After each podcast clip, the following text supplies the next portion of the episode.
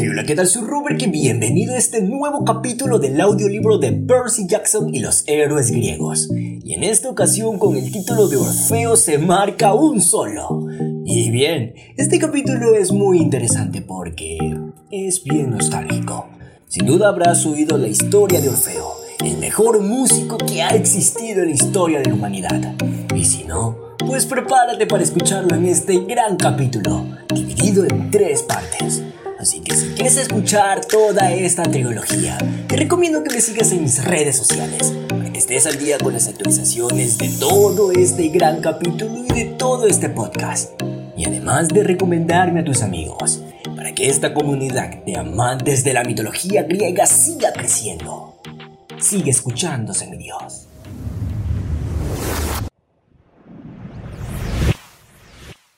¡Ay, la vieja Tracia! Mi yermo posapocalíptico favorito, donde la vida era dura, los sacerdotes hacían sacrificios de sangre en honor a Ares y los reyes criaban caballos que comían carne humana. Parece el sitio ideal para que un chaval le diera por tocar la lira, ¿verdad? Pues allí es donde nació Orfeo. Claro que los Beatles eran de Liverpool y Jay-Z es de los suburbios de Brooklyn.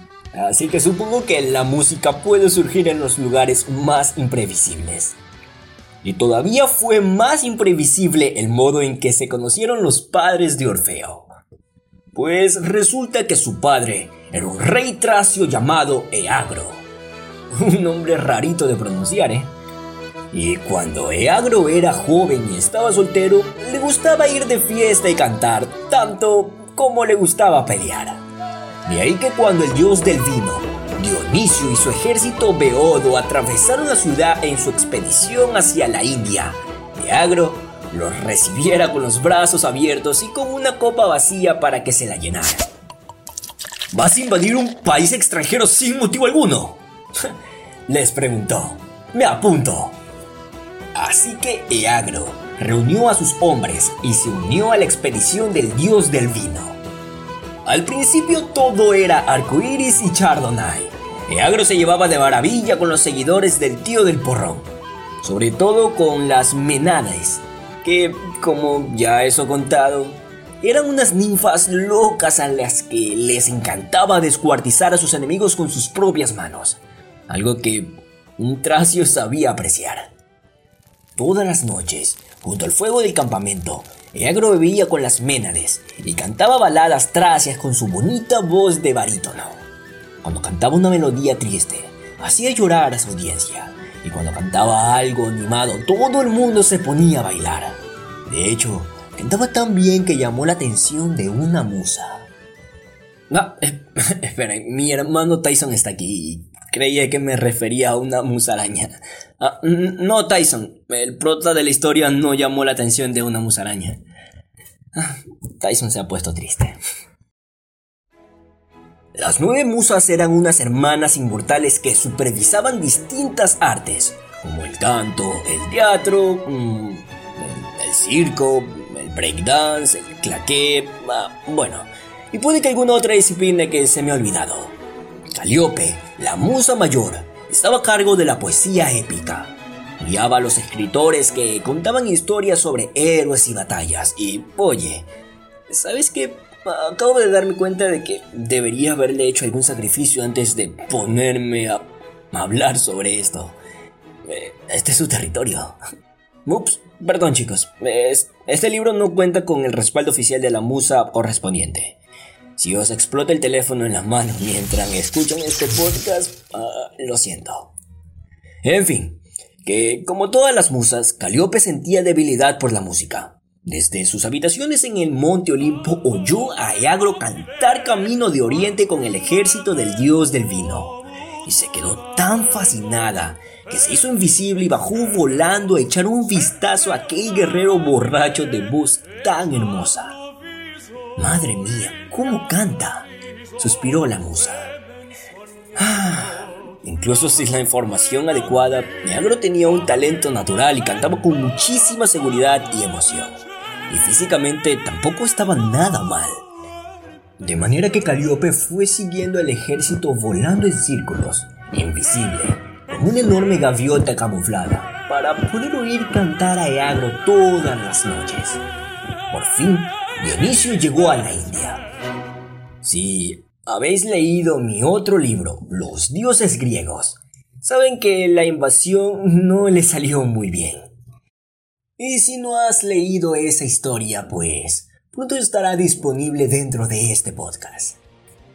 Los griegos atravesaron el río Ganges y recibieron una buena paliza a manos de un puñado de santones indios que lanzaban fuego. En el pánico de la retirada, Eagro corrió al Ganges, pero olvidó un detallito de la nada. Mm, no sabía nadar. Las hordas de guerreros borrachos y ménades lo pisotearon en su ansia por escapar, y Eagro se había ahogado de no haber sido por Calíope. En cuanto el guerrero se hundió, Musa se zambulló en el río, se las apañó no sé cómo para echárselo a los hombros y lo llevó a caballitos hasta la otra orilla. La imagen debió ser curiosa. Una encantadora dama vestida con una túnica blanca saliendo del Ganges con un peludo guerrero de Tracio en la espalda. El ejército de Donicio volvió a Grecia con el ánimo por los suelos, pero Calíope y Eagro se lo pasaron de miedo. Durante el viaje se enamoraron, y para cuando los tracios llegaron a casa, Calíope había dado a luz a un semidios llamado Orfeo. El chaval se crió en Tracia, que no era un lugar muy acogedor para un joven músico sensible. Su padre perdió interés en él cuando se dio cuenta de que jamás sería un guerrero. Si le dabas al chico un arco, tocaba una melodía con la cuerda. Si le dabas una espada, la tiraba al suelo gritando ¡Odio los bordes afilados! Los otros niños se burlaban de él y lo acosaban, hasta que Orfeo aprendió a utilizar la música como método de defensa.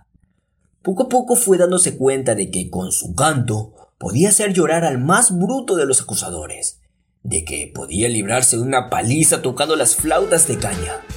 Sus atacantes se quedaban quietos, como hechizados, y dejaban que Orfeo se marchara. Todos los fines de semana, Calíope lo llevaba a clases de música con las otras musas. Orfeo vivía para esas clases. Sus tías inmortales le enseñaron lo que sabían de música, que era básicamente todo. Y en muy poco tiempo, el muchacho superó a sus maestras. Tenía la delicadeza de su madre y la habilidad divina y talento natural de su padre y su osadía de hombre mortal. Las musas jamás habían oído una voz tan hermosa.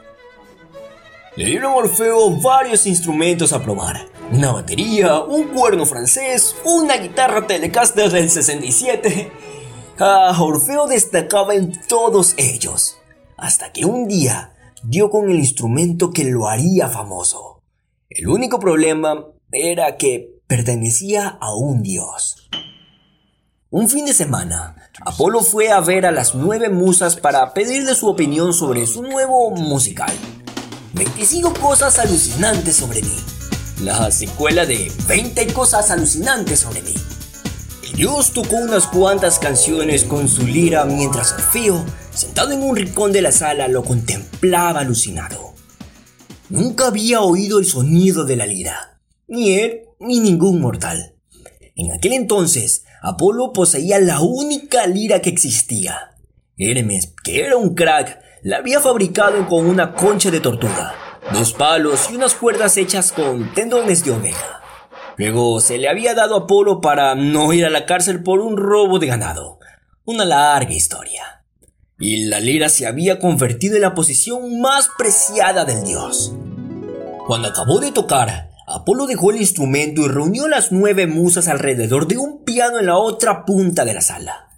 Mientras discutían buscando las armonías a nueve voces para el gran final, Orfeo se acercó a la lira y, sin poder evitarlo, cogió el instrumento y tocó un acorde. Apolo se levantó de un brinco con los ojos echando chispas de la ira. Las nueve musas se apresuraron a ponerse a cubierto, y es que no pueden cogerse los juguetes de un dios sin pedir permiso. Solo dos cosas impidieron que Apolo fulminara al muchacho allí mismo. En primer lugar, Orfeo tenía la lira en las manos y Apolo no quería que sufriera ningún daño. Y en segundo lugar, Orfeo se puso a cantar la canción más increíble que el dios había oído en su vida. El chaval tocaba como si la lira formara parte de su propio cuerpo. Sus dedos corrían por las cuerdas, sacando de ellas la melodía y los contrapuntos más dulces. Las nueve musas lloraron de la alegría y la lira de Apolo se evaporó. La música de Orfeo estaba llena de dolor y de tristeza de los mortales. Ningún dios podría haber compuesto una música tan intensa. Y Apolo supo apreciarlo. Zeus ya lo había castigado dos veces convirtiéndolo en humano durante un tiempo y recordaba lo difícil que había sido tener el espíritu divino atrapado en un frágil cuerpo de carne y hueso. La música de Orfeo expresaba perfectamente aquella sensación. Cuando éste terminó la canción, miró a Apolo con expresión avergonzada. Lo siento, mi señora. Es que no he podido contenerme. Ahora ya puedes matarme. He tocado la lira mi vida está completa. Entonces se puso de rodillas y ofreció el instrumento al dios. Apolo negó con la cabeza. No, hijo mío, quédatela. Yo me haré otra. Orfeo abrió unos ojos como platos. ¿De verdad? Te la mereces. Llévatela y tócala por toda la tierra. Enseña a otros a tocarla, pero hazme un favor. No les enseñes Stairway to Heaven, ¿vale? Estoy más que harto de ese tema. Orfeo se inclinó ante él y le dio las gracias. Y luego hizo justo lo que le había pedido el dios. Viajó por todo el mundo enseñando a otros a fabricar liras y tocarlas bien. Y fue reuniendo canciones de todos los países. Viajó incluso a Egipto, donde añadió su repertorio a la música de ese país ancestral. Perfeccionó su técnica con la lira y con la voz cada vez que se encontraba alguien intentando aprender a tocar Stairway to Heaven, le quitaba el instrumento y lo destrozaba contra la pared. Orfeo llegó a tener tal talento que su música era capaz de paralizar ciudades enteras.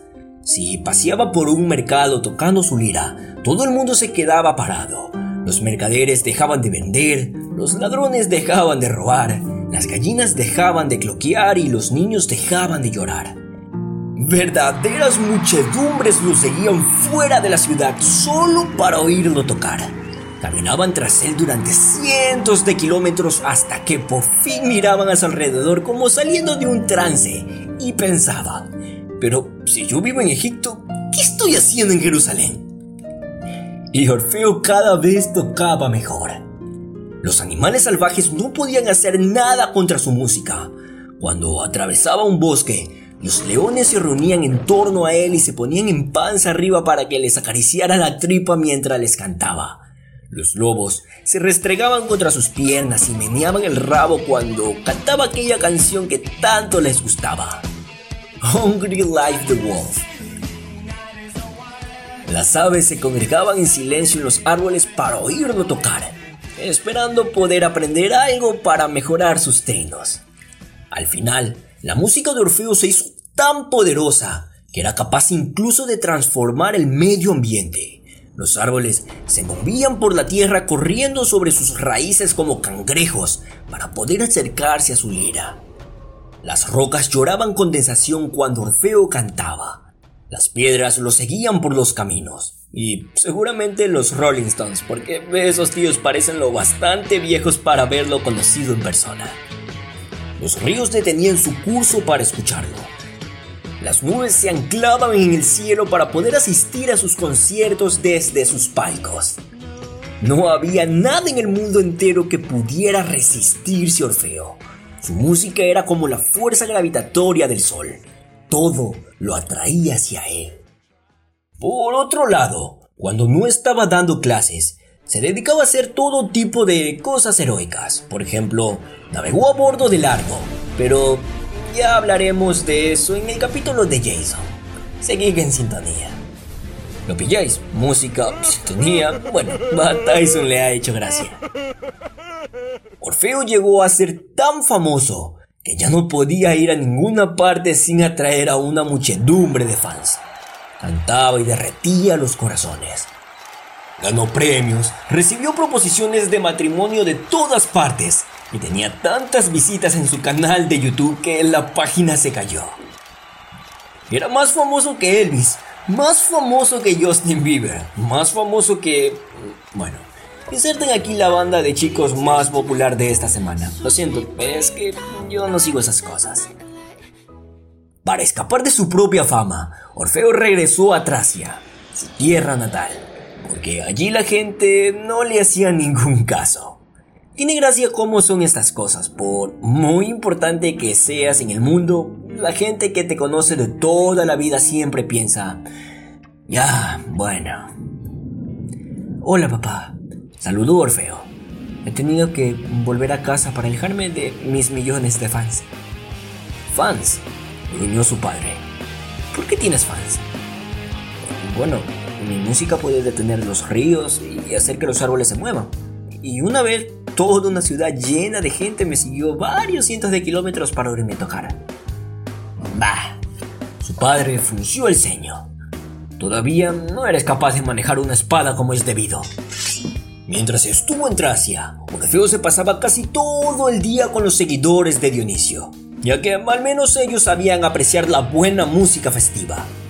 Ayudó a organizar los misterios dionisiacos, un importante festival espiritual con vino a porrillo, música y teatro en honor del dios. No es que Dionisio necesitara más espectáculo, pero supongo que la música fue una buena incorporación. Pero resultó incluso que en Tracia, Orfeo tenía seguidoras locas. Durante los festivales, las Ménades se emborracharon y empezaron a tirarle los tejos. Y como Orfeo solo le importaba su música, no les hizo caso. Y las Ménades se enfadaron. Varias veces estuvieron a punto de armar un alboroto y hacerlo trizas. Total que su madre, Calíope, decidió que por su propia seguridad, Orfeo debía casarse. A lo mejor así sus fans se cortaban un poco. Por eso habló con Apolo, porque casualmente tenía una hija semidiosa soltera llamada Eurídice. Calíope le consiguió un pase de backstage para el siguiente concierto de Orfeo. Los jóvenes se conocieron y surgió el amor a primera vista, o por lo menos el amor al primer intermedio. Como hija de Apolo, Eurídice llevaba la música en la sangre y comprendió Orfeo a la perfección. Estuvieron charlando en el camerino durante todo el intermedio, y después de los últimos bises, Orfeo la hizo salir al escenario y anunció que se iba a casar. Sus fans berrearon y le tiraron los pelos. Pero Eurídice estaba tan guapa y Orfeo tan contento que la multitud tuvo el bonito detalle de no asaltar el escenario. Durante semanas, las redes sociales ardieron con la encantadora pareja, aunque nadie lograba decidir qué apodo darles. Ordice, Eurifeo. Comenta en la publicación de Orfeo de mi Instagram. ¿Qué nombre le darías a esta pareja? A la boda asistieron todos los dioses y la gente de moda. Las nueve musas pusieron la música, Apolo ofició la ceremonia y Dionisio hizo de niño de las flores. Vale, igual esto me lo estoy inventando. Y Meneo, el dios de las ceremonias nupciales, apareció en persona para encabezar el desfile, aunque fue curioso porque lloró al acompañar a la novia hasta el altar. Vestía ropa negra como de funeral y su antorcha sagrada que, en principio tenía que arder alegremente, solo humeaba y chasporroteaba.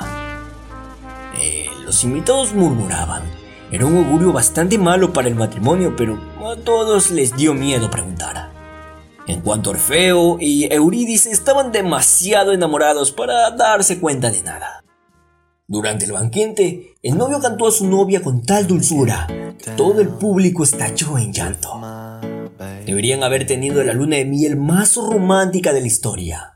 Pero, por desgracia, un acosador lo estropeó todo. Seguro que pensáis que me refiero a alguna fan obsesionada con Orfeo. Pues no. Resulta que su mujer tenía su propio admirador chiflado.